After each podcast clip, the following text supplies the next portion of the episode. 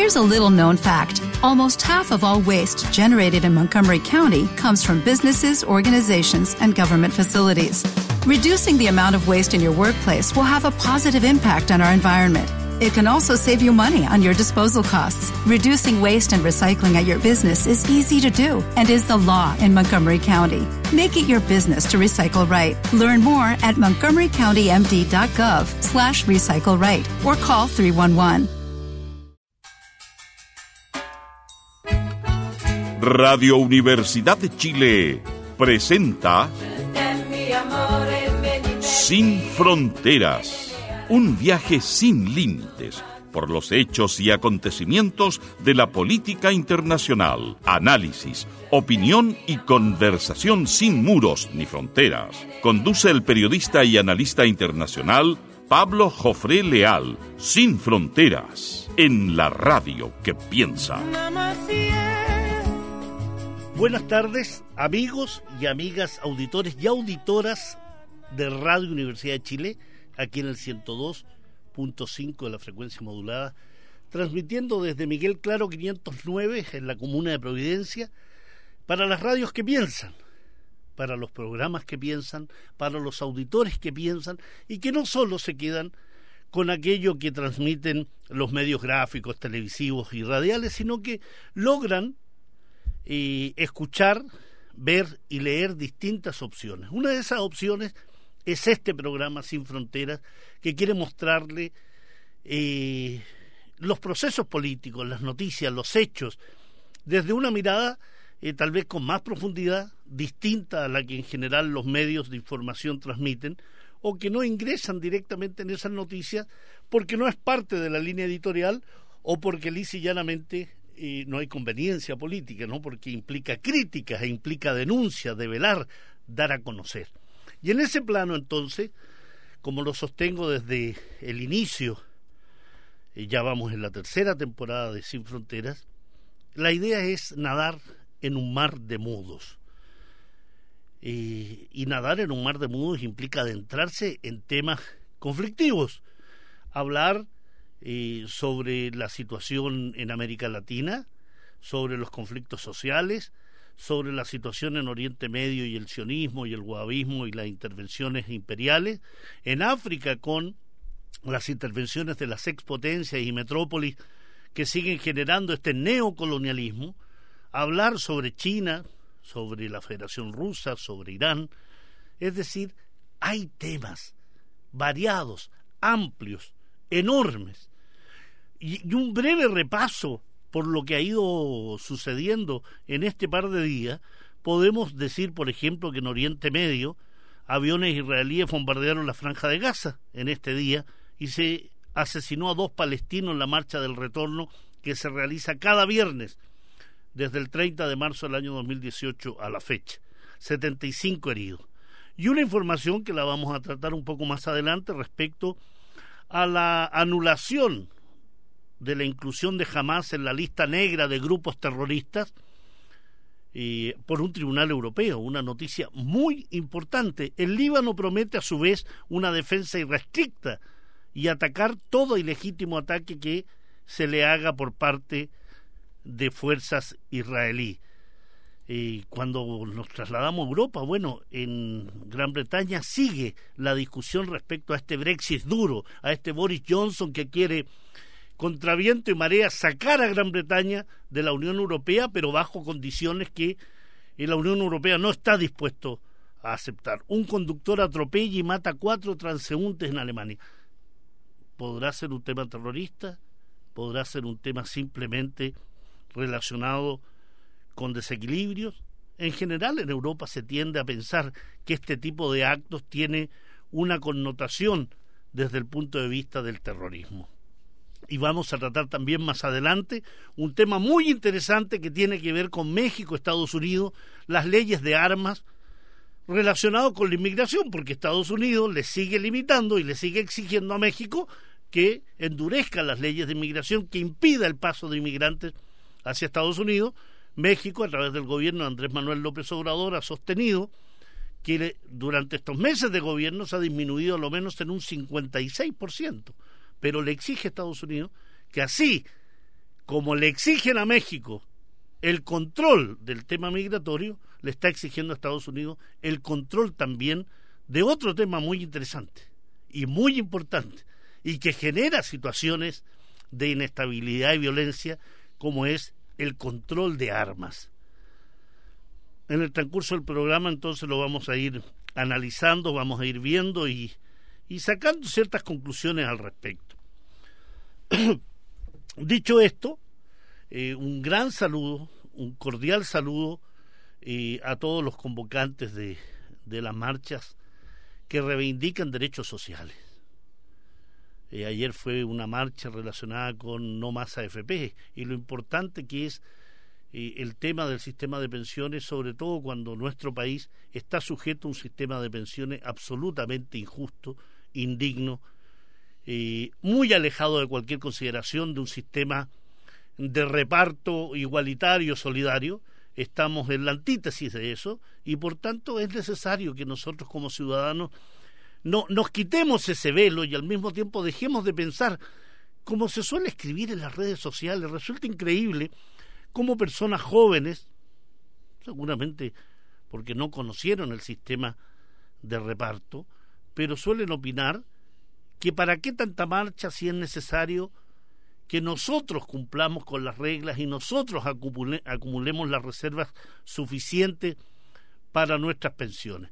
No está en discusión ese, ese punto, estimado auditor o auditora, si usted piensa así. Lo que está en discusión es que qué se hace, quién administra, cómo se hace y cómo tenemos finalmente al cabo de muchos años de trabajo una pensión que sea digna, que sea justa y que no sea el 25 o el 30% de lo que fue tu último salario, tu última remuneración. Eso implica entonces discutir en profundidad quién maneja nuestros fondos previsionales. No puede ser que nuestros fondos previsionales estén manejados por empresas que lucran, pero lucran a favor de ellos, porque cuando hay pérdidas, los que asumen las pérdidas son simplemente aquellos que cotizamos. Ellos no sufren las pérdidas. El dos y tanto por ciento de administración no sufre eh, ninguna disminución es la cantidad. Lo que sufre es el 10% que va a nuestro fondo previsional. Y donde además nos han engatusado diciéndonos que podemos tener más pensión, un mayor valor en nuestras pensiones, si además cotizamos adicionalmente. Y además de cotizar adicionalmente, que por qué no tenemos una APB, un ahorro previsional voluntario. ¿Por qué no una cuenta 2 y un ahorro previsional voluntario? Es decir, nos dicen, nos sostienen que en realidad nuestras bajas pensiones después de 30, 40 o 50 años de trabajo es nuestra culpa, es nuestra responsabilidad por no haber cotizado más, por no haber sido más ahorrativo, por no haber generado un fondo distributivo que al final de nuestro periodo laboral pueda significar un alivio y no un agobio. Así que, estimados auditores y auditoras, a leer más, a interiorizarse más a conocer más qué significan la defensa de nuestros derechos. Y en ese plano de la defensa de los derechos es importante dar cuenta también de otros elementos que suceden en el mundo. El Tribunal de Justicia de la Unión Europea falló a favor del movimiento de resistencia islámica de Palestina, jamás, al anular la decisión de incluir a este movimiento palestino en lo que se llamaba la lista negra europea. Esta lista negra europea y consideraba, en virtud de las presiones de Estados Unidos principalmente y de Israel, era poner al movimiento resistencia islámica y su brazo armado, la brigada Exedin al-Qassam, en la lista de organizaciones terroristas de la Unión Europea. Lo que hizo la Corte, el Tribunal de Justicia de la Unión Europea, fue emitir un dictamen a favor de Hamas en una audiencia pública que se celebró hace un par de días atrás sobre decisiones y decretos relacionados con la inclusión del movimiento palestino y su ala militar en la lista de terrorismo. Lógicamente, si tú tienes un movimiento de resistencia y tienes un brazo político y uno armado destinado a defender un territorio de un ocupante, de un colonizador, es decir, Israel, las acciones de ese movimiento, enmarcados en la defensa de su territorio en la resistencia, en la defensa de los derechos del pueblo palestino, están enmarcados en lo que las leyes internacionales le otorgan a los movimientos de resistencia. Así, este fallo lo que hace lisa llanamente es poner un poco de justicia a, un, a una situación que se arrastra desde el año 2001, que resultó en la congelación de los bienes de Hamas en el interior de los países de la Unión Europea, el cierre de sus oficinas. Recordemos que Hamas, que mantiene el control político de la franja de Gaza desde el año 2007, ha desafiado permanentemente las decisiones de la Unión Europea en este aspecto de declararlo una organización terrorista en numerosas ocasiones, ya en dos sentencias anteriores, el año 2014 y el año 2015, el Tribunal Europeo también había anulado las medidas restrictivas contra Hamas, lo que generó el lobby inmediato y la indignación de Estados Unidos y de Israel respecto a unas críticas severas contra la Unión Europea y lo que esta Unión Europea estaba realizando. Por tanto, estamos hablando de una resistencia palestina que reitera de, este, de esta forma un compromiso muy firme de seguir luchando no solo contra la ocupación sionista, no solo contra aquellos que violan los derechos del pueblo palestino, tanto en la franja de Gaza como en Cisjordania, sino también oponerse con mucha fuerza en la actualidad a lo que se llama el acuerdo del siglo por parte de Estados Unidos e Israel, que en realidad resulta ser la imposición del siglo. Y en este marco de este acuerdo, ha resultado positivo, muy positivo, la renuncia del enviado especial de Estados Unidos para Oriente Medio, Jason Greenblatt, porque esto significa el fracaso absoluto de aquel enviado especial que junto a Jared Kushner, el yerno de Trump, estaban generando los esfuerzos políticos y diplomáticos necesarios para imponer este plan de paz que en modo alguno favorecía al pueblo palestino. En todo este tiempo, Estados Unidos nunca anunció su, su cacareado acuerdo del siglo. Greenblatt renuncia a su cargo.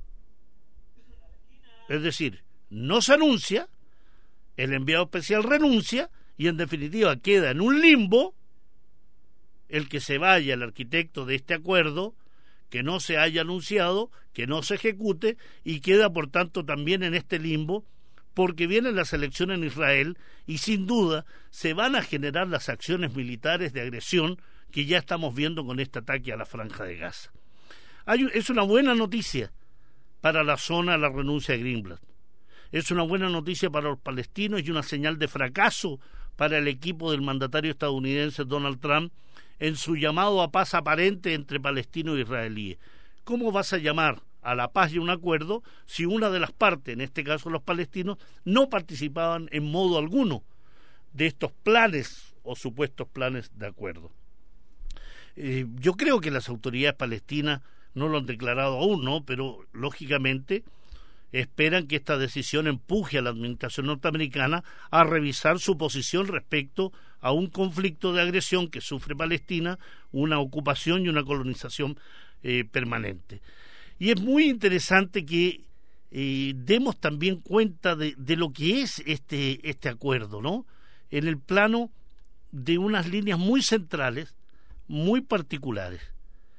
Este acuerdo del siglo, insisto, imposición del siglo para aquellos que lo criticamos, lo que establecía era simplemente la eliminación de un Estado palestino, la idea y la concreción de un Estado palestino.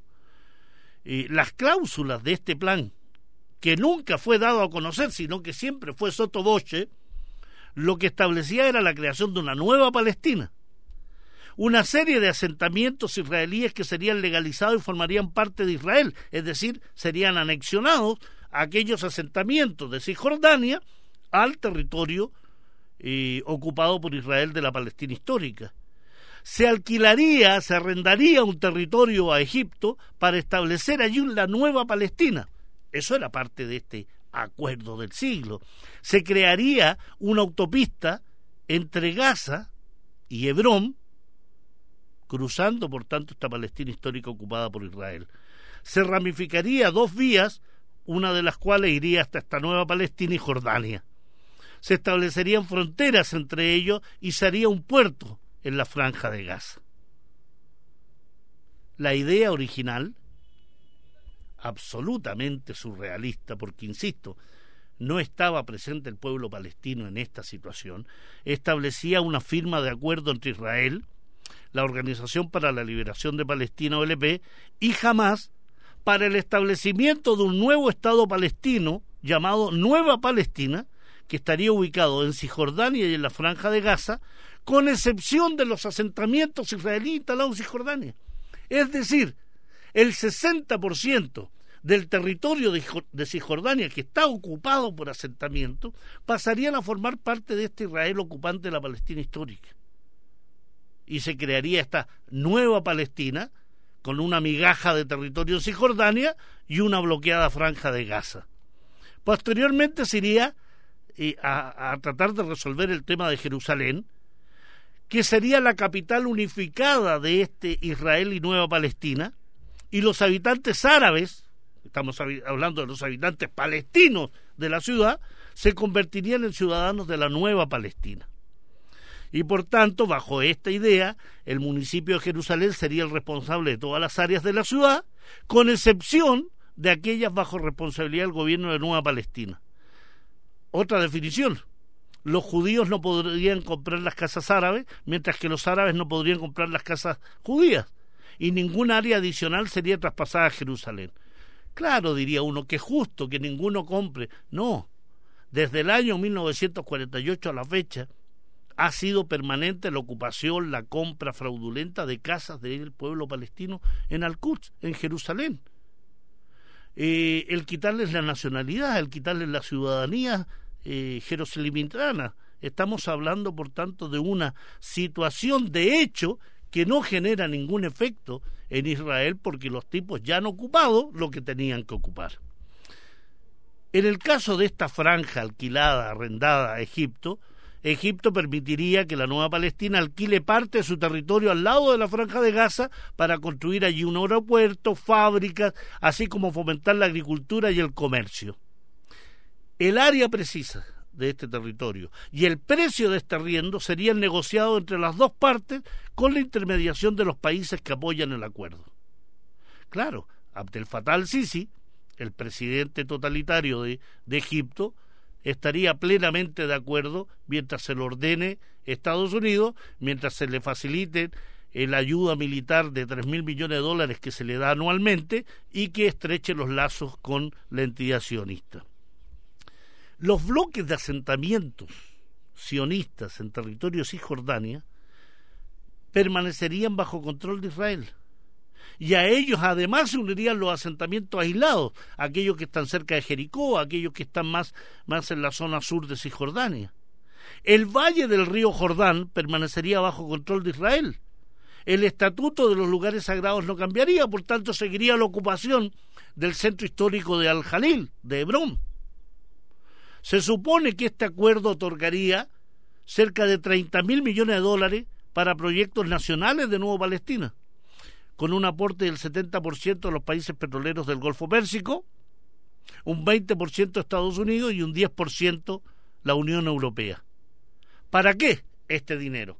Para crear carreteras para el tránsito de mercancía y trabajadores a Israel-Egipto, creación de un puerto marítimo y un aeropuerto en Nueva Palestina en un plazo de cinco años, y hasta entonces se usaría el aeropuerto y los puertos marítimos de Israel la frontera entre la Nueva Palestina e Israel estarían abiertas para los ciudadanos y las mercancías. La ruta 90 que les mencionaba, que une el norte y el sur de Israel, sería una vía de pago y contaría con cuatro carriles y dos de ellos conectarían a Nueva Palestina con Jordania. O sea, el neoliberalismo en función plena, ¿no? Vías de pago, construcción de un puerto y de aeropuerto para las mercancías, pero estamos hablando de derechos, de dignidad, de autodeterminación, del reconocimiento de un pueblo, no la invisibilización. Nada de eso contempla este famoso acuerdo del siglo, o más bien la imposición del siglo. La autopista que cruzaría o que uniría la franja de Gaza y Hebrón y Cisjordania tendría 30 metros de altura. Claro, no tocaría territorio de la Palestina histórica que está ocupada en este momento por Egipto. Y esa carretera en un 50% sería financiado por China, un 10% por Estados Unidos y la Unión Europea, participaría Japón, Corea del Sur, Australia y Canadá. Parecía estar contemplado todo. ¿ah? Incluso se habló de capacidades defensivas, que no habría ejército en Nueva Palestina, solo una policía dotada de armas ligeras, una firma de acuerdo de defensa entre Israel y Nueva Palestina, donde Israel garantizaría la protección de los palestinos contra agresiones externas. A cambio, los palestinos pagarían a Israel por esta protección. ¿Escucharon bien? Una negociación entre Israel y Palestina por el cual Israel se compromete a garantizar la protección de los palestinos de las agresiones externas. Eh, no solo surrealista, sino que es risible, una burla, porque el que ha atacado a Palestina, el que lo agrede permanentemente, es precisamente este Israel que se supone lo protegería. ¿Lo protegería de quién? ¿De los colonos? ¿De los colonos sionistas instalados en Cisjordania o instalados en la frontera con la franja de Gaza? Es decir, que además de pagarle a tu torturador, a tu ocupante, a tu violador de los derechos, además tendrías que firmar un acuerdo de relaciones militares con él, donde solo tú tendrías derecho a armas ligeras, mientras el otro tiene aviones, barcos, blindados, artillería, armas nucleares. Otro de los puntos obligaría jamás a entregar todas sus armas y los miembros de Hamas tendrían un salario pagado por los países de apoyo hasta que se forme un gobierno palestino. También se contemplaban las distintas opciones respecto a si se aceptaba o no. En el caso que Hamas y la OLP rechacen las propuestas, entonces Estados Unidos cesa todo apoyo para los palestinos. Y además obligaría al resto de los países del mundo a cesar toda ayuda a Palestina. Pero si eso se ha hecho, se suspendió toda la ayuda a la Agencia de las Naciones Unidas para los Refugiados Palestinos. Se retienen los dineros de Palestina por parte del ocupante israelí. No hay nada nuevo en eso. Se ha hecho permanentemente. Y Estados Unidos, en forma permanente, violando la legislación internacional, veta permanentemente las resoluciones contra Israel por violación de los derechos humanos y los crímenes de lesa humanidad contra Palestina. Y además le exige al resto de los países que no ayude a Palestina, so pena de sancionarlo, embargarlo y bloquearlo. En caso que la OLP aceptara esta estupidez de acuerdo o de imposición, porque, insisto, no hay acuerdo porque una de las partes no participaba. Entonces, si jamás la OLP y la yihad islámica rechazaban este acuerdo, los líderes de estos movimientos serían responsabilizados de crímenes. Y lo que haría Estados Unidos así expresado es que en la siguiente situación de conflicto, como la que sucedió el año 2014 en la última agresión masiva contra Gaza, contra Gaza, se apoyaría a Israel para dañar personalmente a los líderes de Hamas y la yihad islámica. Eso es lo que establece el acuerdo o la imposición. En el caso de que Israel se oponga al acuerdo, Estados Unidos cesaría la ayuda económica a Israel. ¿Cómo se va a oponer si ese es el plan de Israel? ¿Cómo se va a oponer si cada uno de esos puntos favorece enormemente a Israel? Entonces, este plan presentado por los medios de información israelí tenía pensado lanzarse en junio. La firme oposición palestina el pueblo palestino en la calle, en los campos, en estas marchas por el retorno, indudablemente han generado el párele, el freno a este plan perverso, delirante, surrealista, absolutamente fuera de foco. Buenas noticias entonces, Greenblatt ya no es el enviado especial, renunció por el fracaso de esta imposición al mismo tiempo, el Tribunal Europeo ha determinado que jamás no puede estar en una lista de grupos terroristas porque simplemente no lo es. es un movimiento de resistencia contra un ocupante, contra un colonialista, contra un régimen que asesina día a día al pueblo palestino. Y los movimientos de resistencia están legitimados en función del derecho internacional, como lo es Hamas, como lo es Hezbollah en el Líbano, como son los movimientos de resistencia contra las dictaduras en América Latina, como fue en su momento el Frente Patriótico Manuel Rodríguez en Chile, como han sido todos los movimientos de resistencia, los grupos, los partidos destinados a resistir regímenes totalitarios, a resistir la ocupación, como se hizo contra el nacionalsocialismo en la Segunda Guerra Mundial, los partisanos, por ejemplo, los miembros de la resistencia en Francia, en Polonia, en Checoslovaquia.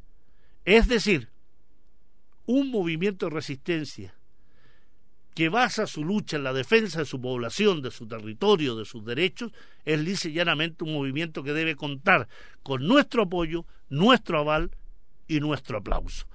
Nos vamos a ir a una muy breve pausa con, con un adelanto muy bonito de, de una tremenda artista mexicana, Chabela Vargas, Paloma Negra, porque el tema que viene es sobre México.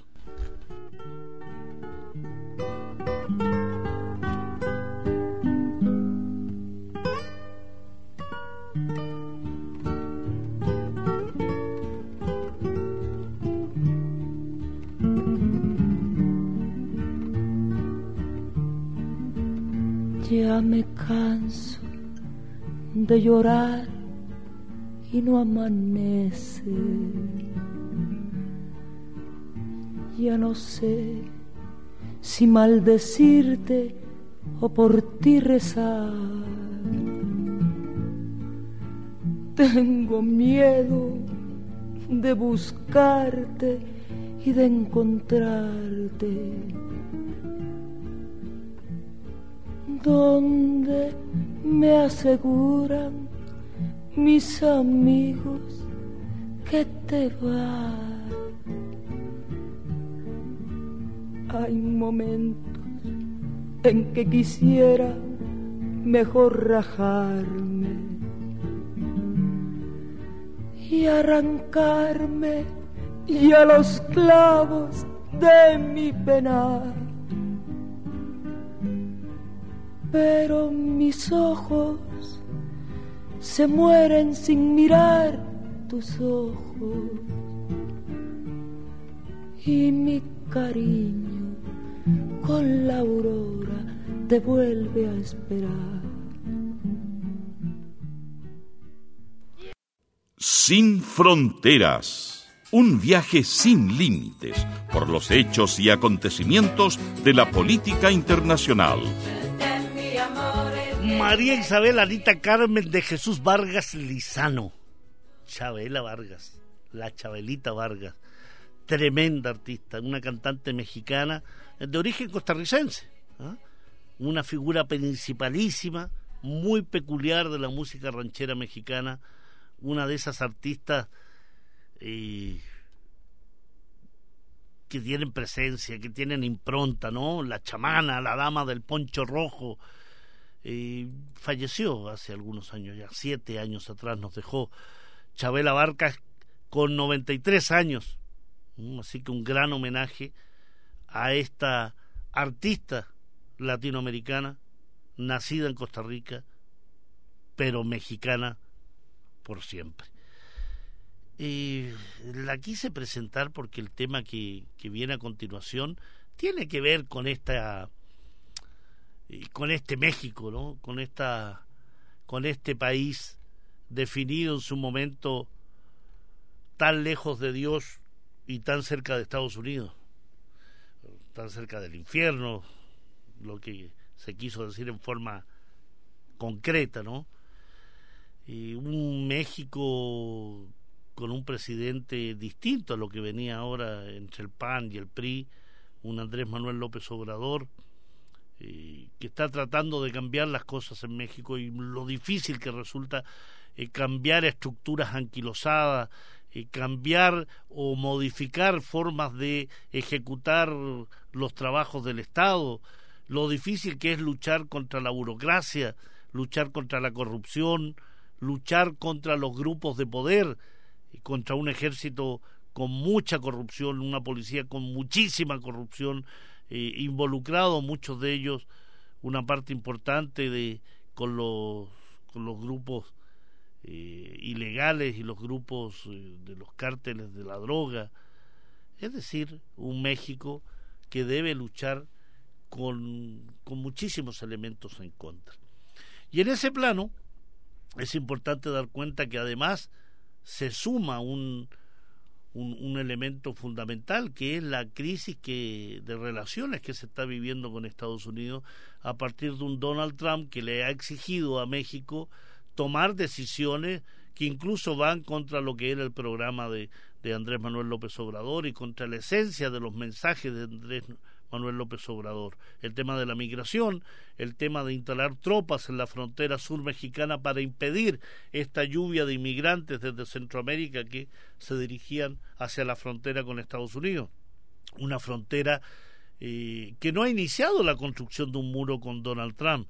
Este es un muro que viene desde hace muchos años atrás, viene de la época de Bill Clinton, se desarrolla aún más con George W. Bush, lo implementa aún más y construye a lo menos mil kilómetros de muro el gobierno de Barack Obama. Y Donald Trump lo que hace es tratar de incrementar esto a partir de la convicción y la decisión y parte del programa de campaña de Donald Trump de llevar adelante un eh, cese de la migración del sur de Estados Unidos, de los países centroamericanos, principalmente de México, Guatemala, Honduras y El Salvador, hacia eh, Estados Unidos.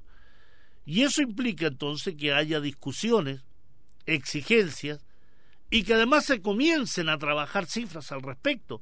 México, a través de su canciller, ha señalado que en estos meses de gobierno se ha logrado reducir en un 56% la cifra de inmigrantes que si lo comparamos con la cifra del año pasado, ¿no? Con Enrique Peña Nieto.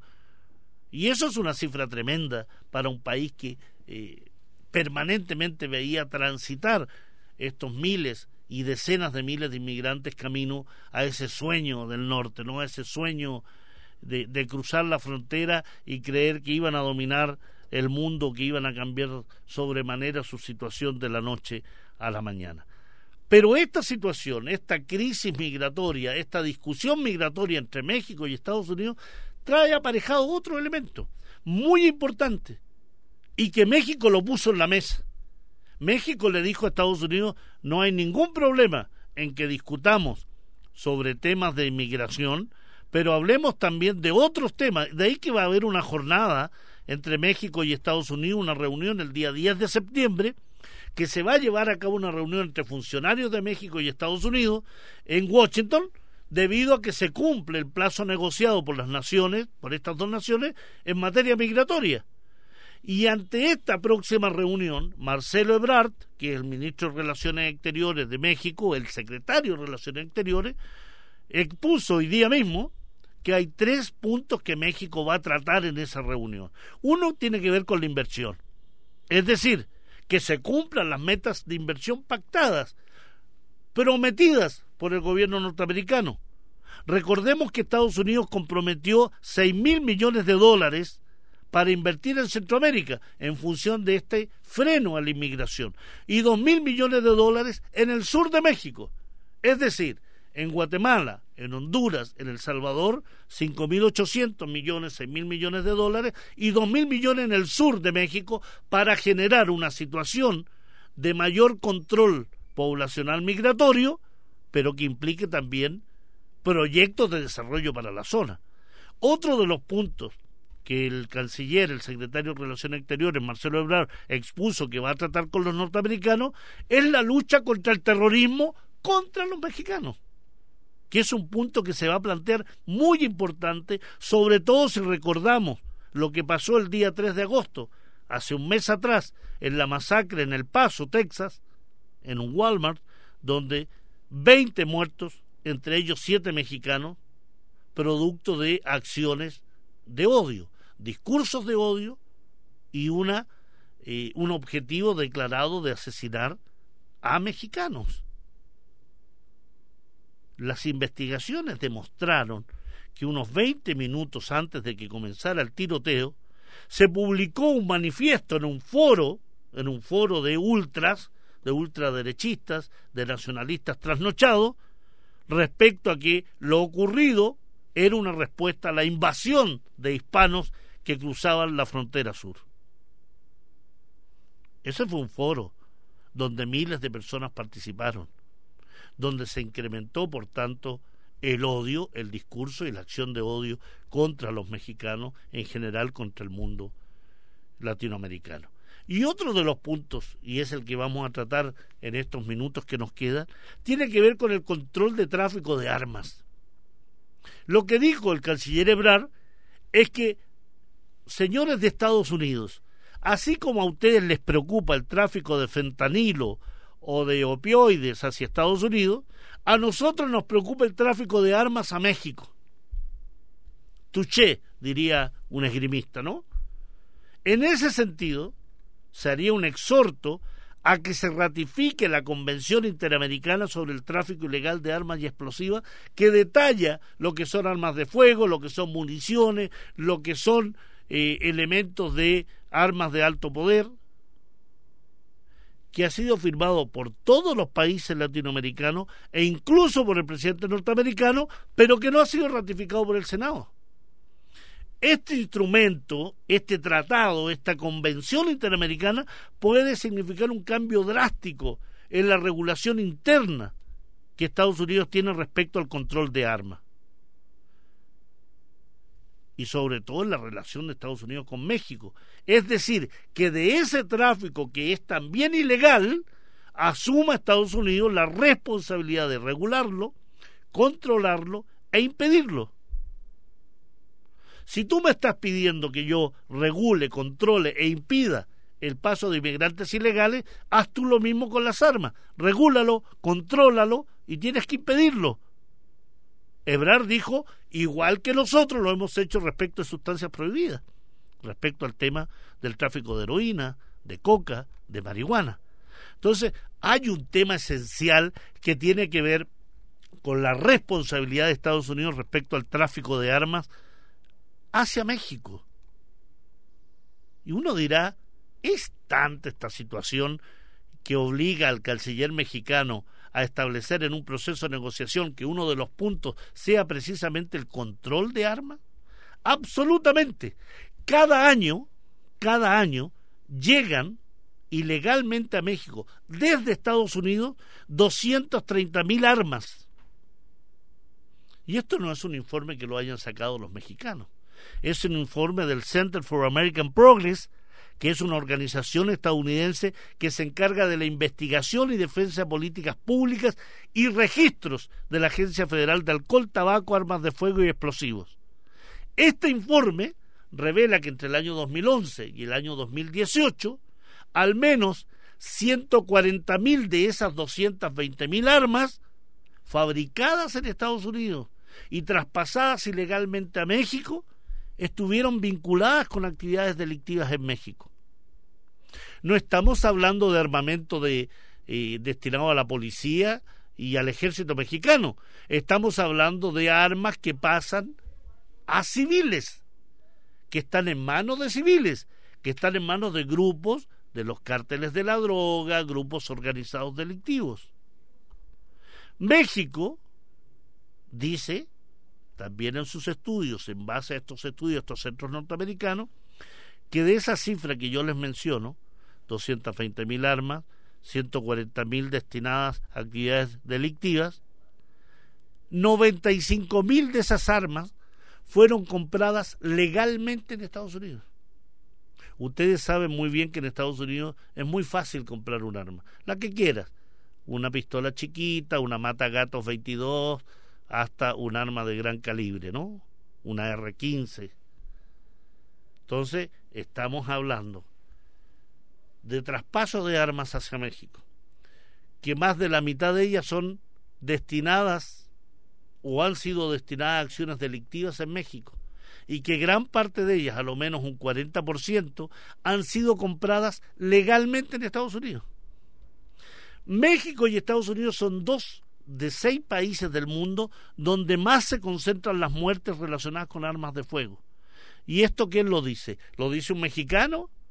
¿O lo decimos solamente aquí en el programa Sin Frontera? Lo dice el Journal of the American Medical Association, una asociación médica norteamericana que ha establecido que entre el año 1990 y el año 2018 las muertes por armas estuvieron predominantemente concentradas en seis países que reúnen a menos del 10% de la población mundial.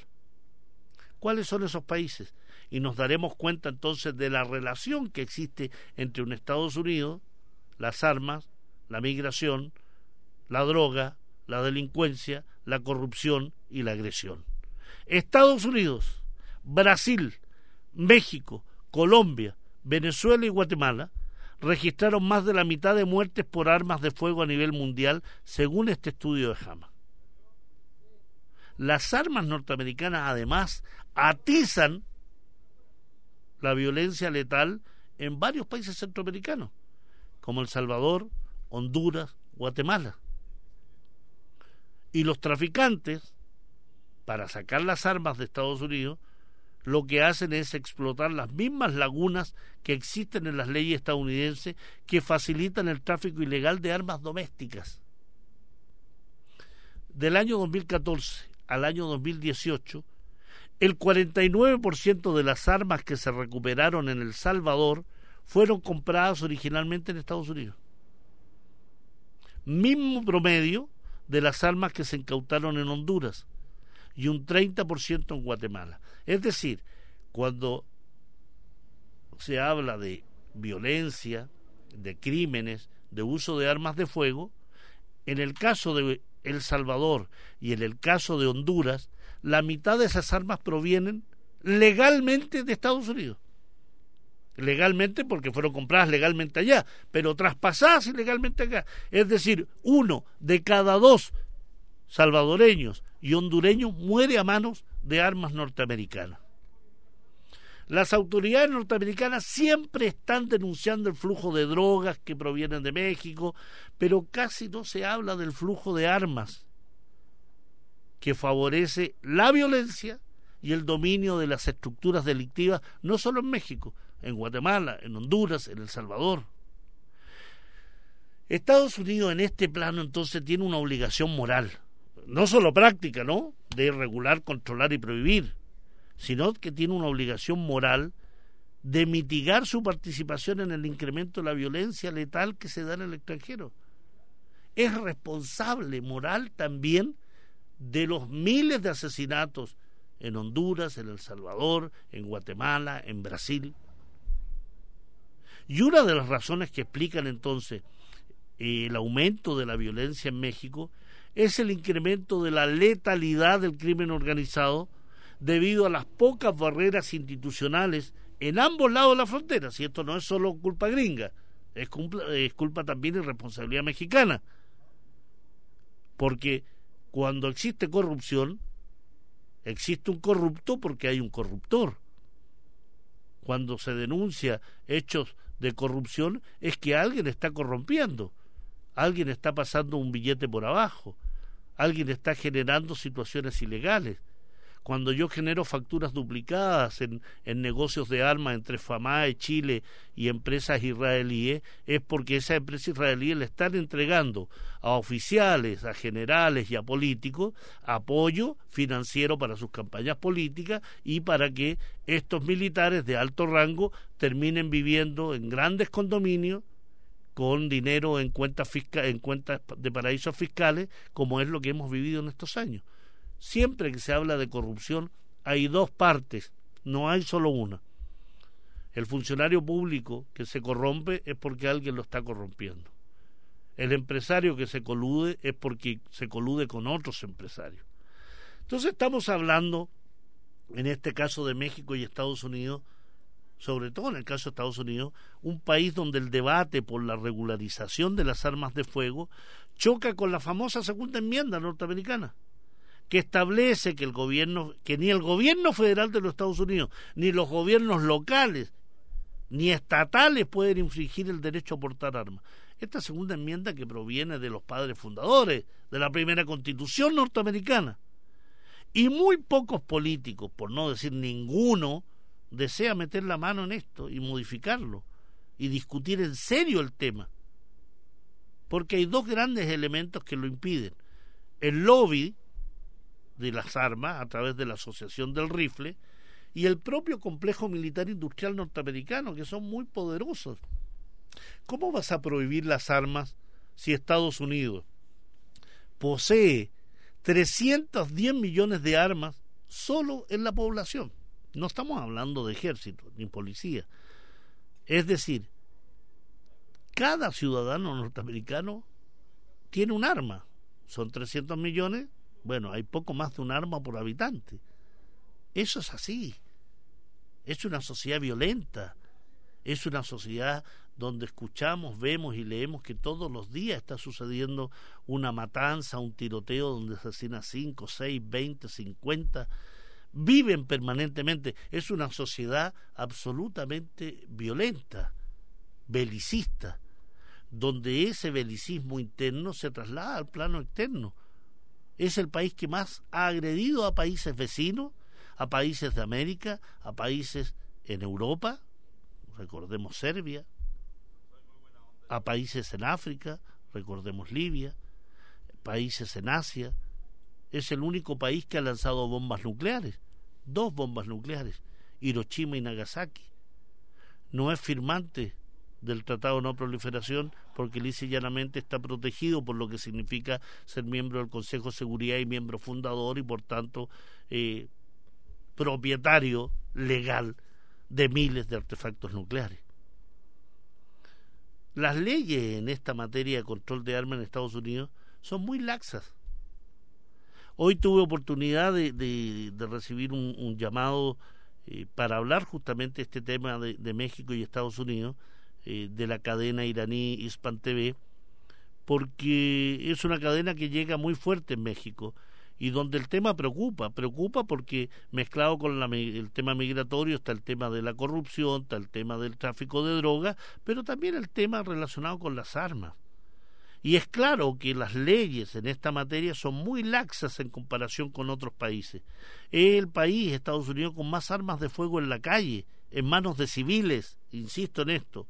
No es que yo cuente 310 millones de armas y contempla a la policía y al ejército. No, es al margen de ellos. Los estadounidenses poseen el 48% de las armas de fuego del mundo. Es decir, este país posee la mitad de las armas de fuego del mundo. Y son responsables del 31% de los tiroteos masivos a nivel mundial. Son cifras escalofriantes. Es decir, posee de todas las armas que andan circulando en el mundo, el 48% pertenece a la sociedad norteamericana. Y de los tiroteos masivos que hay a nivel mundial, catastrados por organismos serios al respecto, generalmente vinculados a las Naciones Unidas, son responsables del 31%, es decir, un tercio de los tiroteos masivos en el mundo se dan en Estados Unidos. La ley federal estadounidense establece que la posesión de armas cortas o de mano está prohibida para cualquier persona menor de 18 años. Pero no existe una edad mínima para la posesión de armas largas, rifles, escopetas. Otro, otro elemento surrealista. Hay límites para las armas cortas, pero no para las armas largas, que son aquellas que permiten disparos masivos en ráfaga. Hay 35 estados de los 51 que tiene Estados Unidos que han establecido sus propias regulaciones sobre la edad mínima para poseer y comprar un arma. Por ejemplo, en Minnesota basta tener 14 años. En otros estados, 21 años. El acceso a las armas en Estados Unidos no es complicado en absoluto.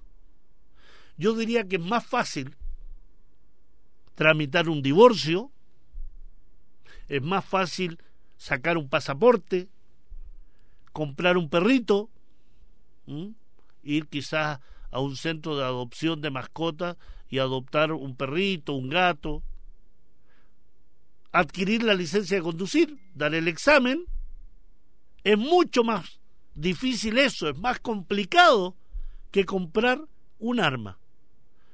Usted va a Walmart, este centro de, de venta y distribución, usted va a la sección armas y elige ahí el rifle de largo alcance que quiera poseer y la cantidad de municiones que quiera poseer.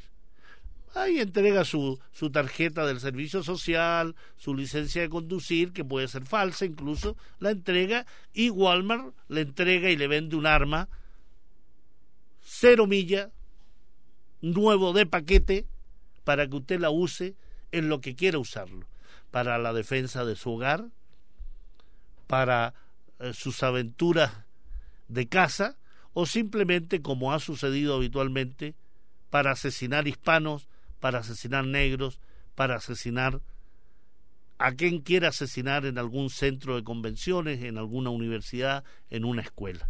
Entonces aquí estamos viendo que se hace realidad lo que los propios oficiales mexicanos y norteamericanos dicen respecto a la violencia armada en México gran parte de esa violencia se debe no solo a situaciones de violencia de hecho que se dan en esa sociedad, sino al instrumento y la herramienta que se usa que provienen principalmente de Estados Unidos.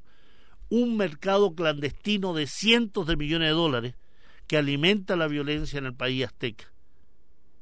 Dicho por amplios reportajes en los medios de información estadounidenses y dicho el domingo pasado por la revista estadounidense Newsweek respecto a la violencia en México.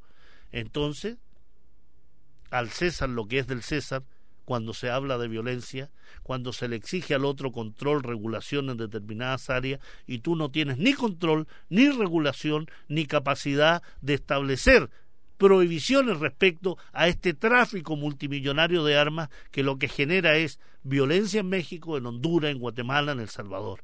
Hay que mirarse el ombligo cuando se trata de criticar también a los países latinoamericanos. Amigos, amigas, sin fronteras, hasta el próximo viernes, un gran abrazo. Pablo Jofre, su amigo, Patricio Núñez en los controles, hasta la próxima semana. Radio Universidad de Chile presentó Sin Fronteras, un viaje sin límites por los hechos y acontecimientos de la política internacional, análisis, opinión y conversación sin muros ni fronteras. Conduce el periodista y analista internacional Pablo Jofré Leal, sin fronteras, en la radio que piensa.